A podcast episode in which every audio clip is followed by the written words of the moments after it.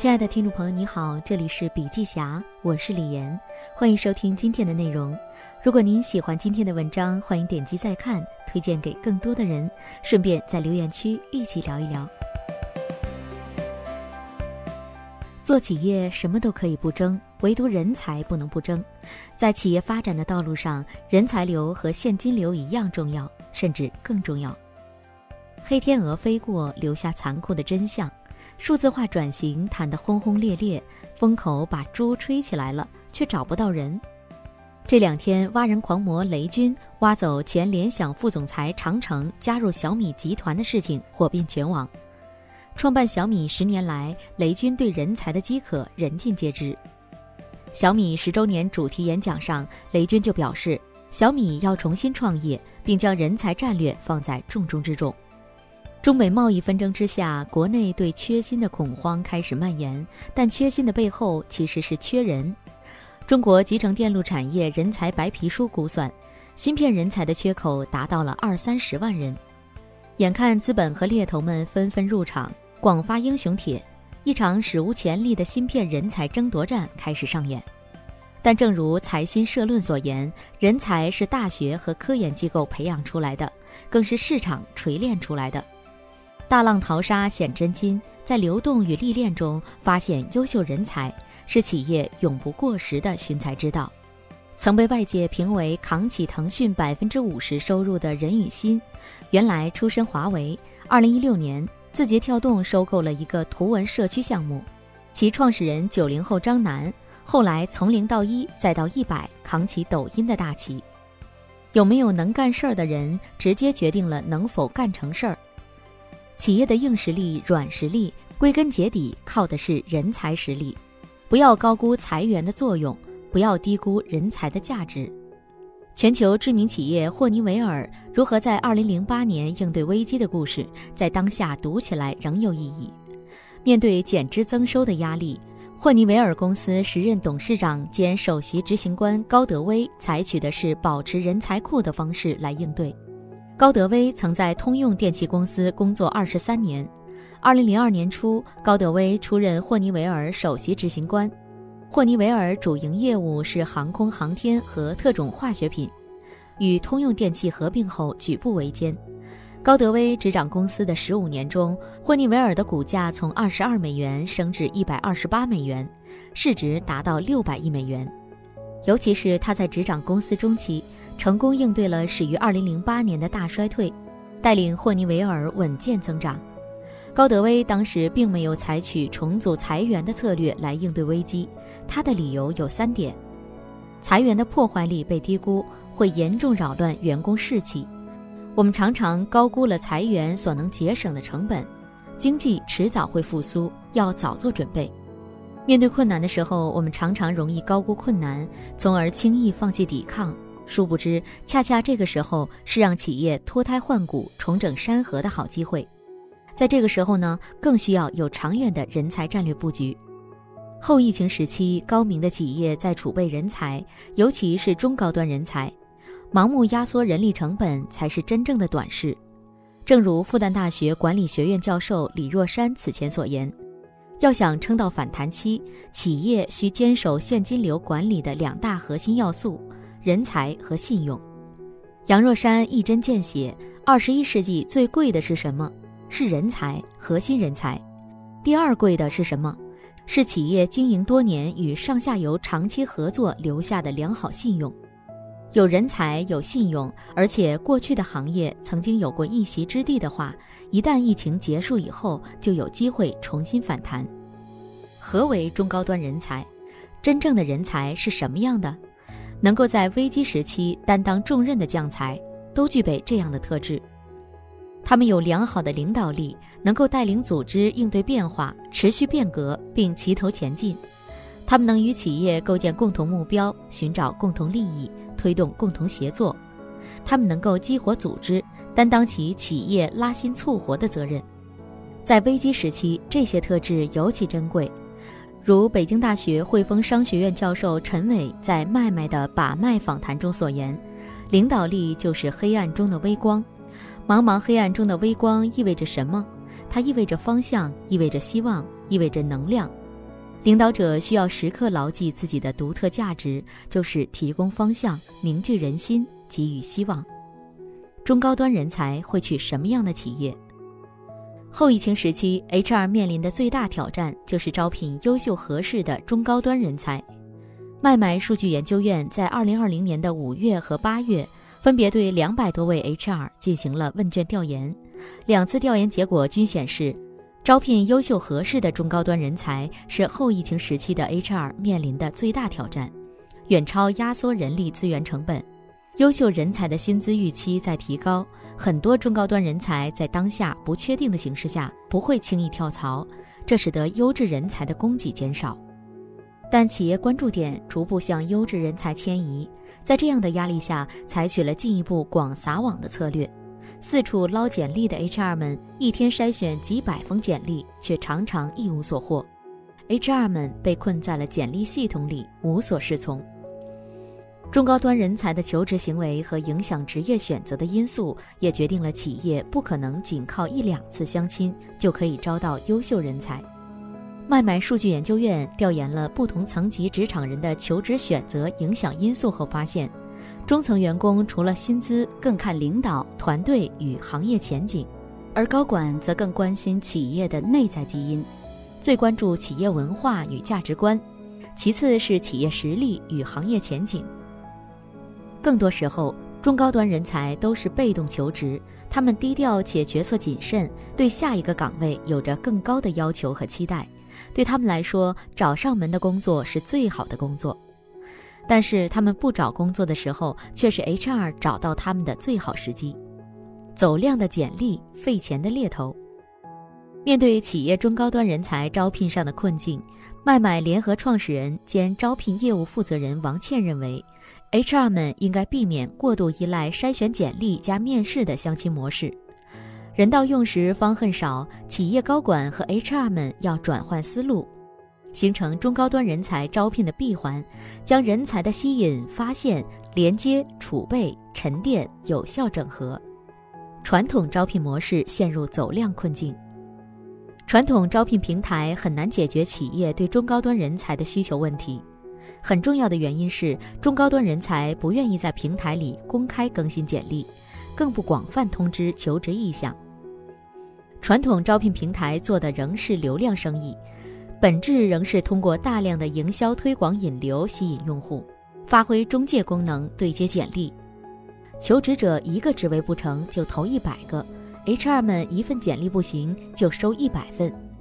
然而，简单的量变并不能带来质变，以量取胜的做法对于初级人才的求职招聘也许好用，但对于中高端人才则显得十分低效。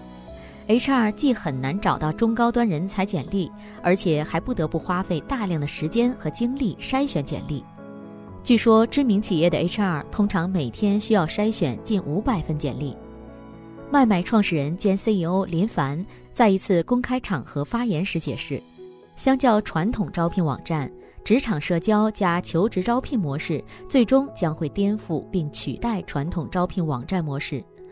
职场社交创造了一个更加公开和透明的连接方式，令用户有更长的使用周期和更高的使用频度，并持续产生多重经济价值，效率更高。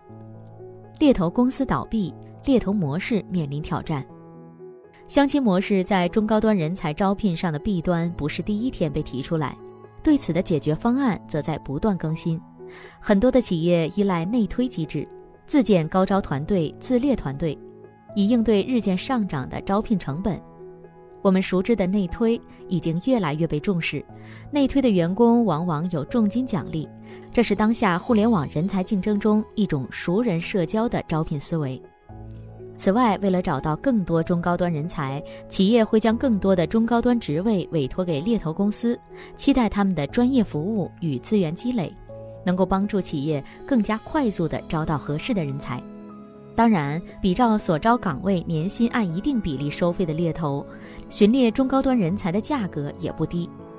今年猎头行业出现了戏剧性的一幕：中国第一家本土猎头公司泰来猎头歇业了。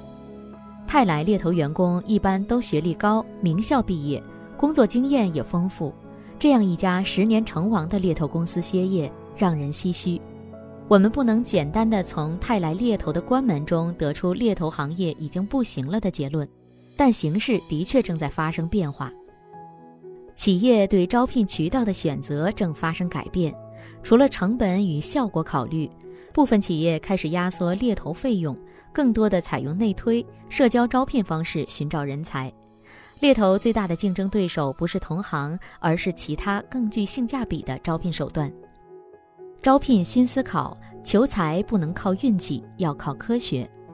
阿里巴巴选拔人才时有“闻味道”一说，听起来像是玄学，背后的要义其实是要善于发现简历以外的信息，比如价值观、行事方式与软实力，从而找到真正契合的人才。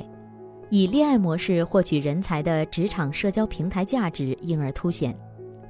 这类社交平台的核心优势是人才质量高，高质高潜人才是其最核心的资源，而社交人脉和互动推荐则是发掘到这些潜水的中高端人才的关键。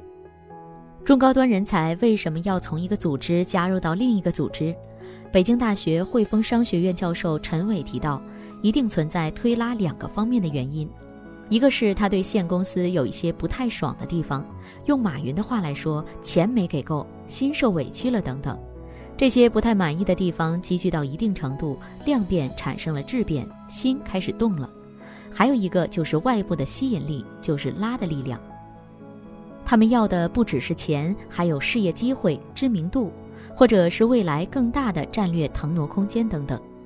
他们期待有跟公司一把手之间的默契。是不是有化学反应？另外就是加入新公司之后成败概率的高低。对于这些有痛点和痒点的中高端人才，如何找准与他们的焦点，科学提高因缘一线牵的效率，以技术与算法驱动圈定人才，获得相遇点。与人才的相遇不靠缘分，而靠科学。传统的招聘平台还是依赖人海战术，销售顾问上千名，职场社交。用户的内容与互动会提供更多维度、更丰富的数据，通过算法可以有效提供求职招聘的供需匹配率，有效圈定目标人才。这是拥有内容与人脉关系的职场社交平台相比传统招聘网站的优势所在。不要在人才递来简历那一刻才建立联系，而是要较早的关注到相关人才。麦麦在观察到这一需求后，推出人才银行。可持续进行人才职场全生命周期追踪，建设动态人才库，捕捉与人才沟通的最佳出发点。企业如果用等人投简历的方式，难以获得优秀的中高端人才，因为越来越多的中高端候选人是等着你去找他的。企业若不主动出击，其实招到的人才已经落后于行业水平了。社交招聘平台依托于社交场优势，能够更为敏锐地捕捉人才的职业发展意向，提供互动交流式深度触达，使得 HR 们能够有效地发现被动式求职的中高端人才，而且不用付出高昂的猎头费用。一个互联网独角兽公司使用麦麦的人才银行建立了动态人才库，比猎头更早地洞察了高端人选的意向，成功招到年薪三百多万的产品高管。节省了数十万的猎头费，精准触达高质高潜人才，人性化雇主品牌，促成气味相投的共鸣点。职场鸡汤第一条就是选择比努力重要。可是怎么让求职者觉得选对了跑道，跟对了人呢？如果你想造一艘船，首先要做的不是雇人收集木头，也不是给人分配任务，而是激发他们对海洋的渴望。安托万·德·圣埃克苏佩里在《小王子》里写下的这句话，其实也是 HR 们获取中高端人才的秘诀。诺贝尔经济学奖得主罗伯特·希勒最近的一本著作《叙事经济学》受到广泛关注。该书提出的一个重要观点是。通过口述、新闻媒体和社交网络传播的流行叙事，无论是关于经济信心或恐慌、房地产繁荣与萧条，还是关于网红、比特币、健康养生，也无论流行的是真相还是谣言，都在影响人们的决策，乃至改变整个经济和社会的走向。罗伯特·希勒批评说，固守理性行为人和完全信息假说的经济学家此前却视而不见。忙着罗列 JD 和 HR 们常常也对此视而不见。罗伯特·希勒总结了叙事的几大构成元素，包括容易理解、可以口口相传、与听众利益直接或间接相关、可以充当社交货币也即谈资、传播速度极快、常常涉及道德判断、关乎对方是什么人、常常涉及身份认同、关乎说话者是什么人。对于中高端人才而言，各种有关行业前景与公司业务模式的报道分析、高管的发言观点、企业文化、企业的薪酬福利信息等，都是雇主品牌的一部分。讲好这些故事不能编造，需要诚意。除了说好故事，还需要用正确的人来讲故事。